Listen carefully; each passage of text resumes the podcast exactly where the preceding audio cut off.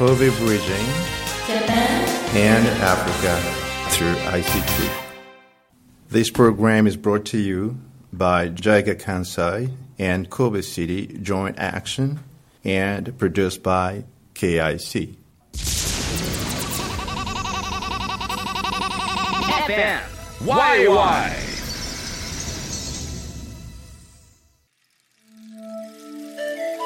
This program bridges Kobe, Japan, and Africa through social innovation by ICT and Yourself Project. From August, we'll be joined by students from Rwanda and other African students currently studying at KIC. Hello, everybody. Uh, we're at FM YY in Kobe. Um, we'll be broadcasting this uh, program for the next couple of months. Uh, actually, basically, it's a long program that will be going on for about two two years. And uh, my name is uh, Sinda Lukumena. You may call me Sinda, very simply. I think it's a lot easier. Um, and um, I'm professor of urban planning at uh, KIC. Hello, everyone. My name is Shizuka Funayama.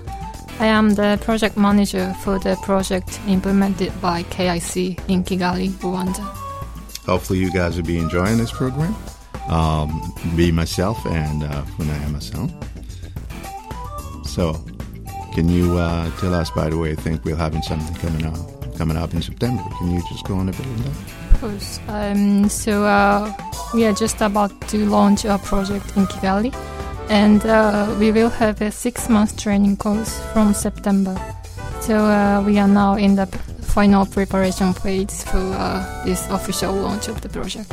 All right. If I remember, you just came back from Rwanda. Um, basically, that's probably linked to that uh, specific project. Of course. Um, so I was in Kigali in May, and uh, I met uh, about 15 people from different local companies and also um, NGOs and UN agencies uh, in order to find out about the the, the skills needs for I mean ICT human resource in that country so that we can um, develop a good uh, curriculum I mean the training curriculum for those uh, people looking for jobs. That sounds promising, especially for uh, alumni from KIC. I do believe that'll be something that'll be supportive. And uh, by the way, um, it's getting very hot in Japan. It, what was the time, the weather in, in, in Kigali? Um, Kigali basically has a perfect weather, I guess. And uh, when I was there in May, it was just just comfortable, like 20 degrees and 25 degrees, and it's very dry. It's very different from Japan's summer, which is very humid and um, unpleasant. And then I hope our listeners would enjoy this uh, because whenever you say from Africa, so well, it got to be really hot out there. It's very true, but it's not always the case. Uh, so, um, and uh, ICT is a word that we use very often, and quite a number of people don't know exactly what it is. Um, what would your take on that?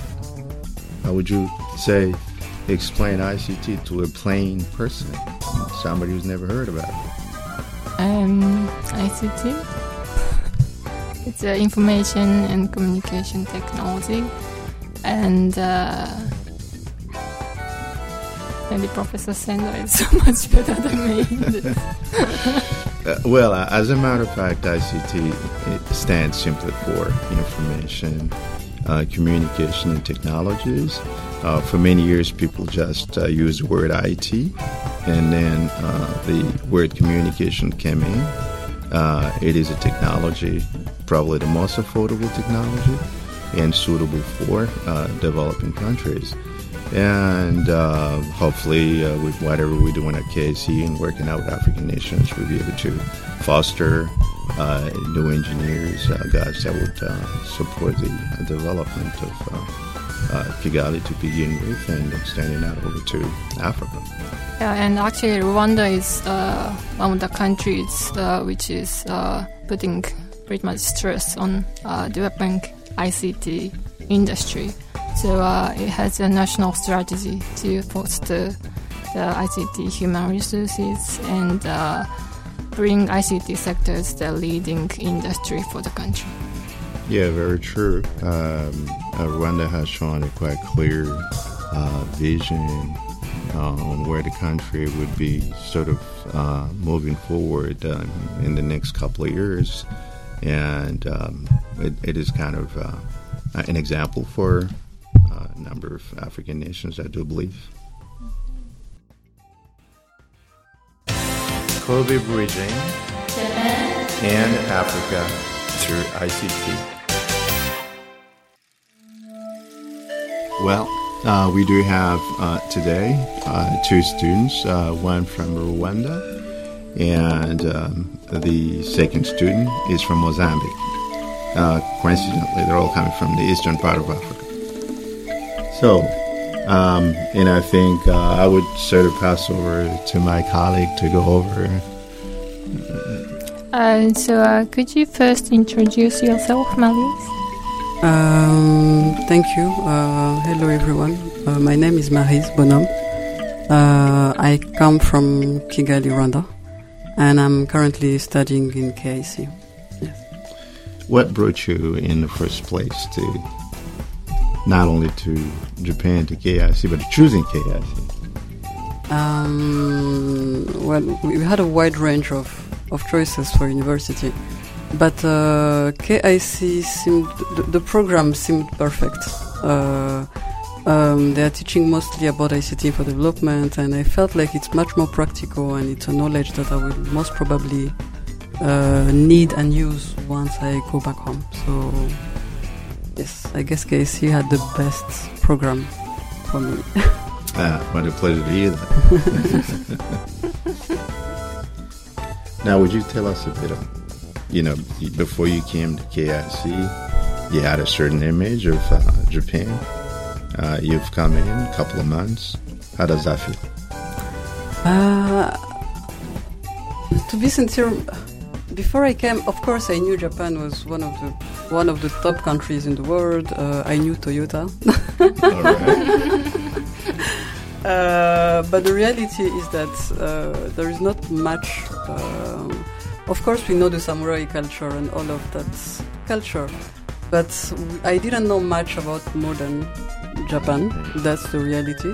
And I, I even tried to Google a little bit about Japan, but a lot of research actually, not many research come in, in, in I couldn't find any relevant information about what I wanted to know before I came. So I came with a very light, uh, very not so much information about Japan.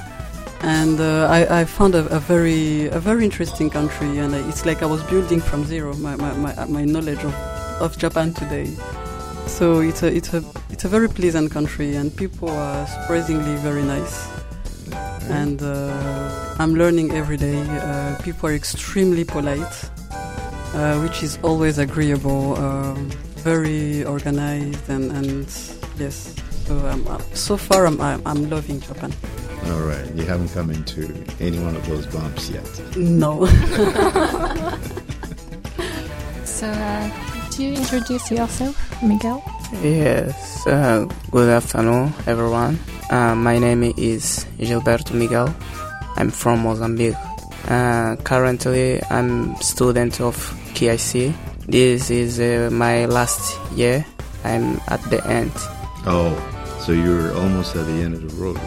Yes. So you can tell us a little bit more about before and being and about to leave. Uh, yes, uh, actually, I have a long story to say about Japan, special Kobe, because this is my second time to be in Kobe, in Kobe, and um, my first time to arrive in Kobe was 2014, and on that time Yes, I came here to to make some course, some short course and comprehensive disaster risk management, and it was amazing. Uh, I saw many important things here in in Japan, special Kobe, right. and uh, with these important things, I didn't have enough time to explore all the things, and then I thought to myself, oh what about if I return to Japan.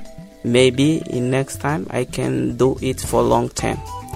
That's why I applied the, this program now to make a long term course, especially in disaster management, which is my focus. And the, as you know, Japan has long experience in this area. That's why I'm here and I'm enjoying. All right. So, and uh, you're about to go back. Um, you think you've accomplished what you wanted to? Uh, actually, it's difficult to answer these questions because the human being thinking never finish. Maybe it's the beginning of the story to me. That, that sounds like a politician answer. All right. Before you came here today, you didn't really know about Egypt. Uh, I think there is a lot of uh, opportunities to interact with students from other countries. So, uh, uh, Miguel, what would you say about things you learned from your interaction with students at KIC?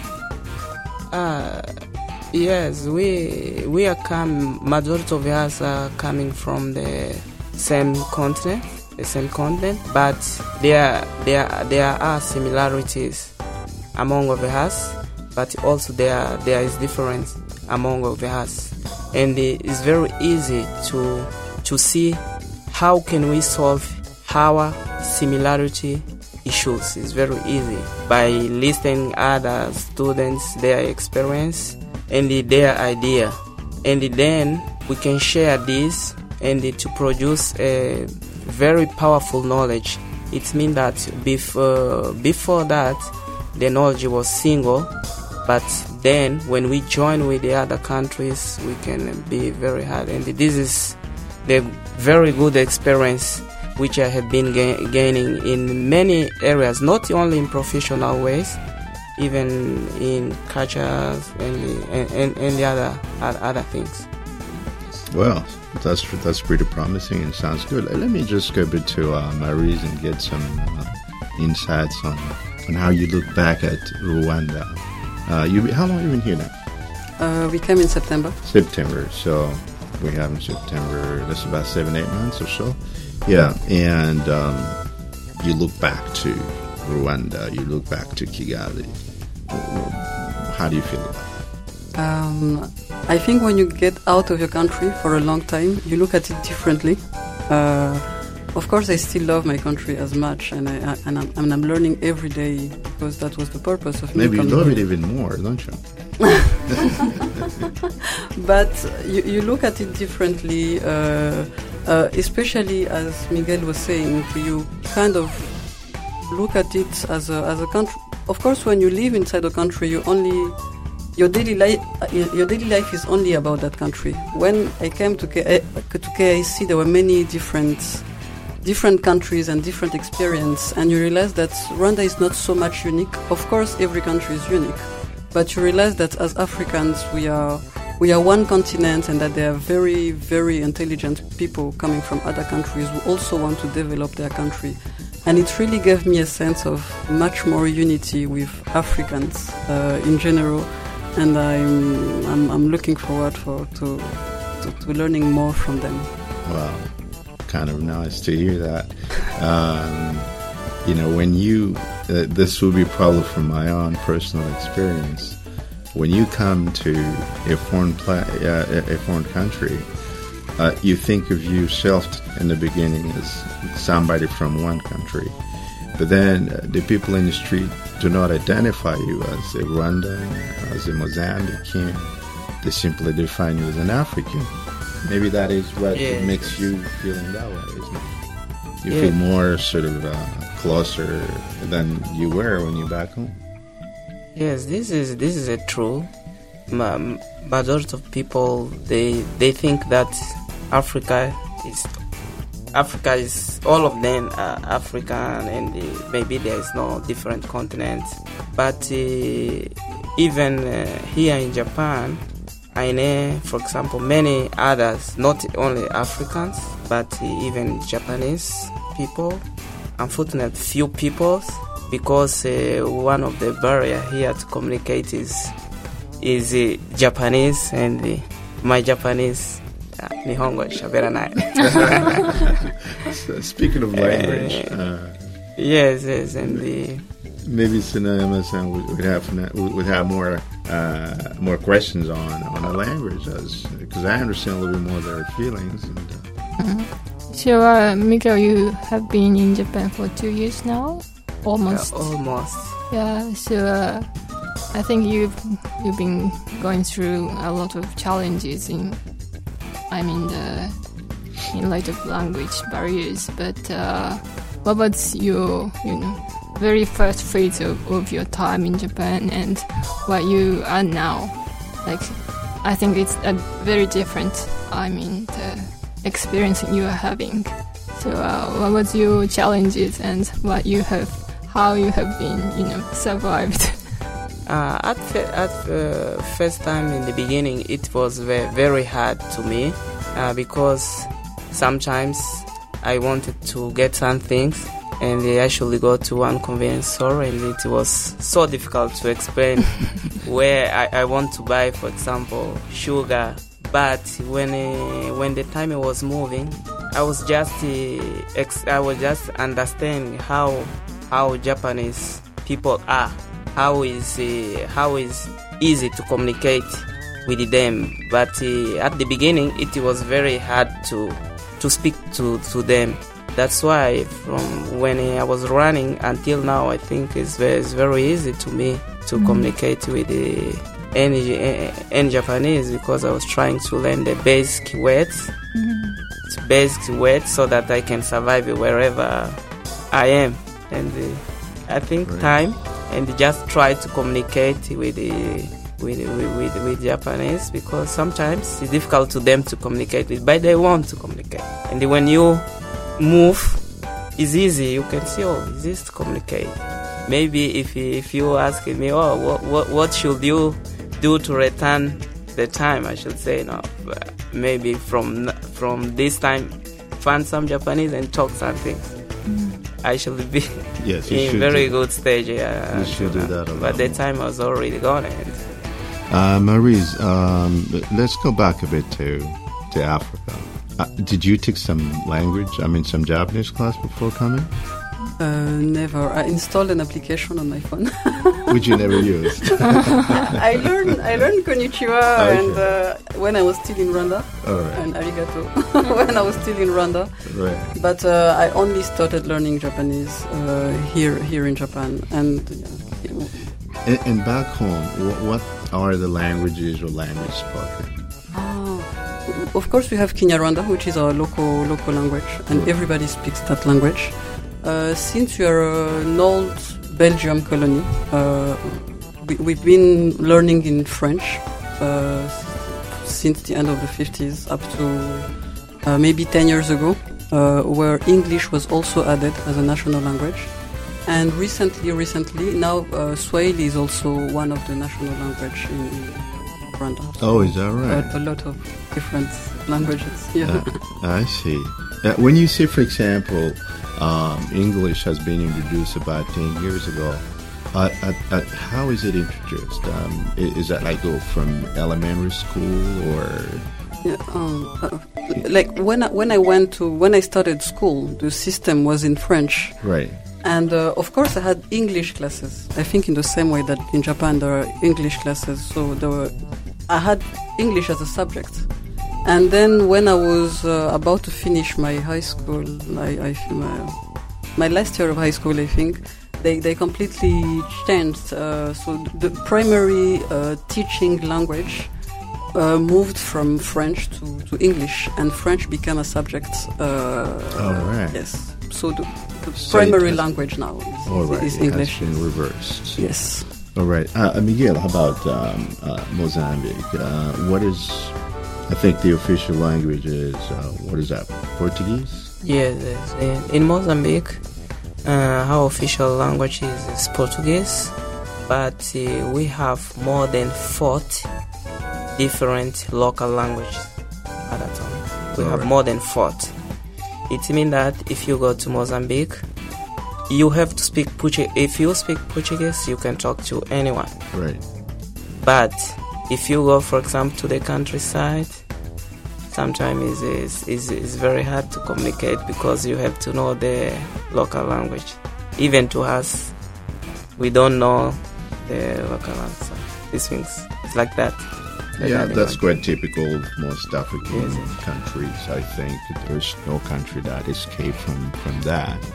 Rwanda, we have one you language. Have no matter where you go, you can yes. still speak to people. That is, that's wonderful. So that's an exception. and I like that correction. Yeah. I, I would not uh, uh, think of any other place that has. Uh, by the way, what is the population of Rwanda? It's a, a small 13 million. Okay. Very, very small, relatively small, small. population. Yes.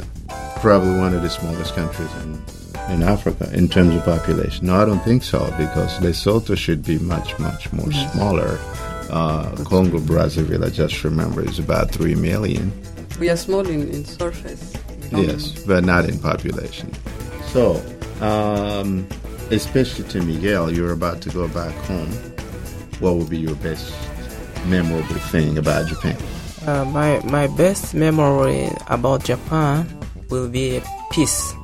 Peace. Oh, peace. Peace. This country, this peace. Mm-hmm. This peace. Uh, I think it's amazing. It's amazing. I have seen many many stories here in Japan that is is amazing. It's difficult to if someone didn't have opportunity to live in Japan, maybe can say no, these things doesn't happen. Yeah. But it happens, and uh, although even some kinds of experiments, social experiments, which I have seen when they are comparing other countries, uh, in Japan, there are very good results in terms of behavior of, uh, of, of people. This behavior which makes people to be in peace. Mm-hmm. And I will take this in my memory, and I will say to anyone that there is a country like this, like this. Maybe my last question to you: Peace is what you would remember about Japan. Uh, when you go back to Mozambique, from the things you've learned in Japan, which one would you willing to quickly teach to the others besides peace? Uh, beside it, beside like, like, let me give you an example. If I go back home, the first thing I would want to do is ask everybody that comes to my house, keep your shoes out. yes, yes. This, uh, maybe I will, I will teach people to to take care on time. Oh, time is yeah. So you Japan will fight. is very strict. There, I will fight. You will fight the African time. yes, yes, yes. Nothing like. That. All right. Um, we just wrapped up with our students. Uh, went over their feelings and uh, you know about Japan back home and what they've sort of uh, uh walked through. Um, what would be your take on that? Uh, I'm very happy to hear that both of them are enjoying their life in Japan, first of all, and uh, it was uh, it was nice to hear that uh, they find Japanese people polite and uh, peaceful. Yeah, as a Japanese person, I'm very happy to hear that they are, they have good impression of Japanese people and uh, Japan as a country. Yeah, that's very true. Um, my own feeling is roughly the same. So you guys stay tuned. Um, we'll be coming up with this regular program. And next time, bye bye. Bye bye.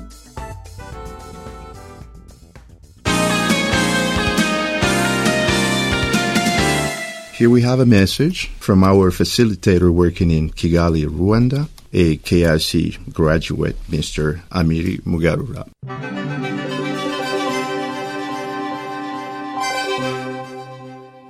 During my two years master's uh, course at KIC, I learned a lot of things. Uh, I was doing Masters of Science in Information System, and at the same time, during my research uh, in parallel uh, in the area of improving healthcare service delivery in uh, most remote areas of uh, remote settings. So, one of the things I learned at KIC is something called thank you practice. Uh, thank you practice um, is a way By the way, this thank you practice was developed by a professor at KIC, and it's a way of uh, processing uh, ideas or coming up with ideas for social issues, and also at the same time, uh, this this thank you practice provide you with tools to come up with solutions to those ideas or challenges that you've uh, identified.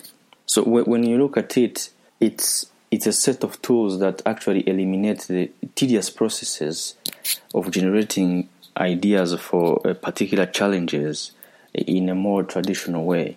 Uh, personally, I think thank you practice helped me a lot in my learning process and during my research activities. So, so once all of the necessary tools and plan were identified, uh, thank you practice took over all the work and made it easier for me to finish my project as well as uh, my studies. So I was able to come up with a, a very appealing and uh, nice prototype in a no uh, time. So m- about my experience and uh, how I'll contribute to this project using the experience I got is that the knowledge I acquired during my studies will be a very key tool to the success of this project. And using thank you practice in my research was a very great asset that I think I'll be able to use during the project to teach or train the trainees on how to come up with solutions for the social uh, challenges that we have uh, here in Rwanda. So, as Rwanda develops quickly, uh, at the same time, there are many challenges that appears. So, we need to have people that are ready to come up with solutions to those challenges so that we can make our lives uh, better. Um, so, I think I will be able to to have my experience and the knowledge I got in Japan uh, and train in the project uh, the trainees and give them that ability that I have to uh, to, to to challenge the, the, social challenges that we have in in our country. So what I would like for the trainees to take on during the training and especially for the thank you practice is first of all to be able to to, to be a critical thinker, to learn by themselves. So this is a very key important uh, thing that I, w- I would like them to take on. And thank you practice is actually a tool that can help them become that. So once you acquire all the knowledge or you assimilate all the thank you practice processes, you can even use them without referring to the thank you practice documentation. So it becomes like a, a habit.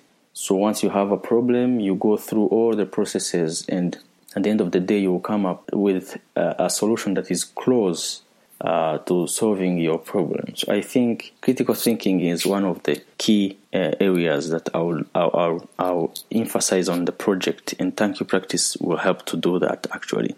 So the impact of the project on the trainees uh, and the larger society and myself, I would say that knowledge is very important in any case. So once you have a knowledge, eventually you have an impact on something. So this project actually, since we are trying to use ICT, especially Internet of Things, in solving the challenges that we have in our country, so that itself is enough to generate an impact on the society, on the Rwandan society. So as we know, Rwanda is is developing fast, and ICT is a key tool for uh, the development of our country. So once we have this kind of knowledge, we will be uh, at the forefront of uh, finding solutions for our challenges. And uh, IoT, I believe, will get us there. For the trainees, it will have it will contribute to their better lives and uh, finding jobs in the in the companies here in Rwanda. And to myself, I'll keep on improving uh, my knowledge and also contributing to the country's uh, economic growth by enabling people have the knowledge that they need uh, to get us there. Thank you very much. Why?